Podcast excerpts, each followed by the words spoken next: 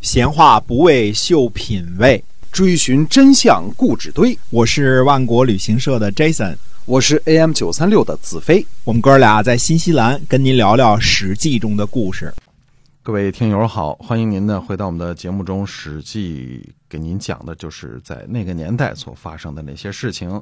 那么上一集呢，我们讲了楚平王啊，今天呢，我们继续来给您书接上文，讲一讲公子光的事情。嗯，是的。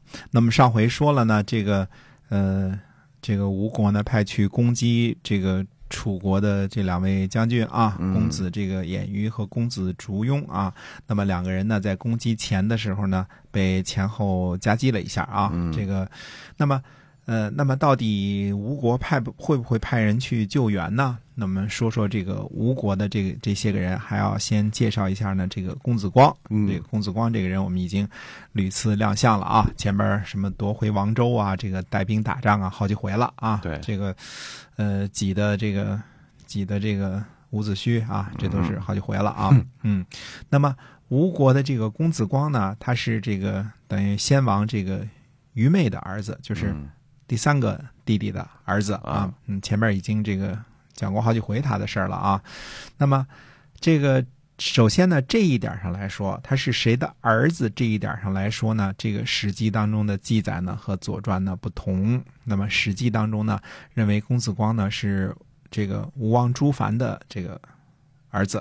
那么，啊呃，这个吴王僚呢，自己的儿子呢也叫朱凡，所以我们说这个春秋的时候人呢，这个讨厌啊。嗯为什么我们老爱叫什么什么庄公、什么什么喜公呢？他这个不重复啊，哎，但是对他不会起名字，老起一样的。 老起一样的，对嗯，哎，可能是我想啊，因为这个原因，因为去这个楚国的这个居易啊，带走楚平王的军夫人呢，就是这位太子，就是嗯吴王僚的这个太子，呃，那么呃，也可能是因为这一点记载呢，让司马迁误以为呢，说这个公子光啊是这个朱凡的儿子，那么基本上可以肯定呢，他是这个第三个儿子，就是愚昧的这个儿子，嗯公子光啊。那么前边我们讲过这个吴国这段故事，吴王寿梦呢，本来是准备把王位呢传给自己最聪明的这个小儿子嗯颜陵季子，哦对吧？对，但是呢，吴王寿梦死后呢，颜陵季子坚决不肯接受王位，而是要求呢实行长子继承制，那就是长子朱凡继位。嗯朱凡呢，于是就定下规矩，说以后的王位啊都是兄传弟，一定要传到老四颜陵季子为止。嗯哎，所以朱凡呢传给了于季，于季呢传给了于妹，这仨人呢都是颜陵季子的兄长，这个三个哥哥，对吧？哎，哎，可是颜陵季子呢，呃，还是坚决不肯接受君位。最后呢，吴国的君位就传给了吴王寿梦的庶长子。哎，庶长子是谁呢？就是吴王僚啊， 嗯他是庶子，但是呢，他是这个这个做了吴国的国君。对嗯吴王僚呢，这时候已经立了自己的太子朱凡了，对吧？这个也叫朱凡啊，我们说这个凡人啊，嗯 又一叫朱朱凡凡啊哎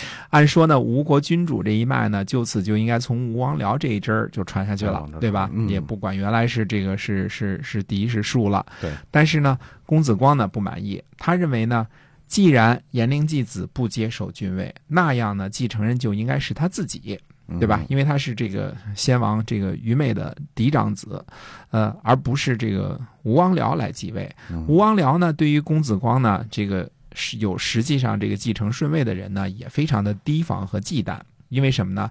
这个公子光不但有继承顺位啊，而且还屡立战功，对吧？嗯对这个公子光呢，是否有这个篡位的野心呢？嗯嗯，应该说呢，这个表面上还是没有的，至少这个吴王僚呢没太看出来。嗯呃，就是，呃，但是呢，有人看出来了，那就是伍子胥，对吧？伍子胥这公子光老老针对伍子胥，啊不是，他就凭着他这个说的一句话嘛，因为当时伍子胥说要这个要攻打楚国报仇嘛，对吧？？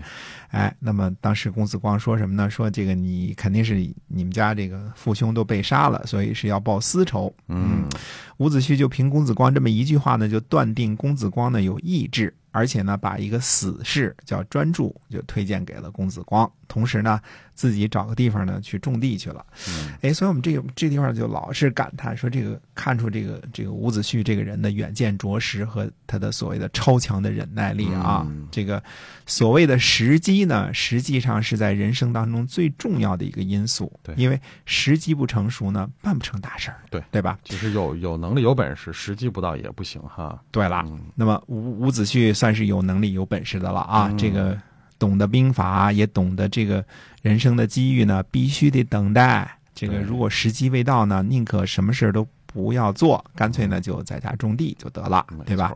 没错哎，这个这个伍子胥可是一个怀着怎么说呢，这个呃惊天伟地之才啊嗯，而且有着这个呃血海深仇嗯啊，哎，这个这么一个人啊，一点都不急躁，一点都不这个冒失啊，特别有耐心。种了七年地啊，嗯，了不起！这人，所以他能够成就大事儿呢。他这个没错就这股忍劲儿，这个我估计一般人都都受不了。是这这七年光光这个，估计一般人 out 都 out 死 了，对吧？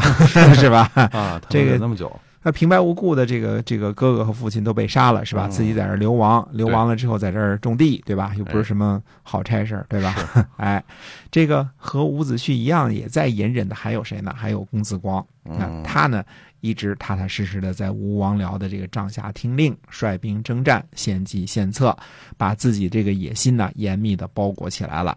在干什么呢？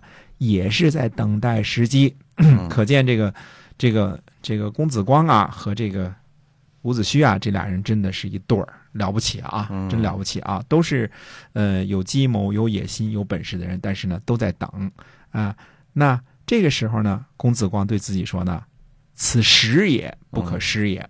啊，就是什么时机到了，不能嗯对失去啊！没错，哎，他对这个伍子胥进献给他这个死士这个专注说呢，说中原上国有句话说呀，叫做不索何获，就是说呢，你如果不去努力追求，哪里会有收获呢？嗯，我呢所就是追求的意思，索就是追求的意思嗯，哎，那么我呢，公子光啊是正牌的王位继承人，我要去追求王位。如果成功了呢，哪怕严陵继子出访归来，也不会妨害我的王位的。那么专注呢就回答说呢，他说现在呢可以弑杀吴王僚，嗯嗯，他认为这个时机也是不错的。但是呢，专注又说了，他说：“但是呢，我有呃老妈，还有呃幼小的孩子，啊，就上有老嗯下有小，对，嗯上有八十老母啊，哎这个下有这个小孩儿啊，嗯说如果没有没有我，他们怎么办呢？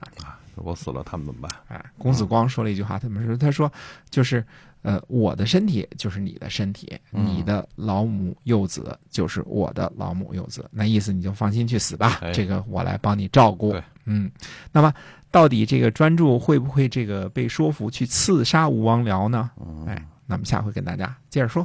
哎，那么 下一集呢，可能就是大家听过很多的这个叫做“专诸刺王僚”哈。嗯，哎，那么到底历史的真相是怎么样的呢？希望您继续关注我们的节目，我们下期来跟您讲这样的一个非常呃有名的历史事件。嗯好，我们下期再会。再会。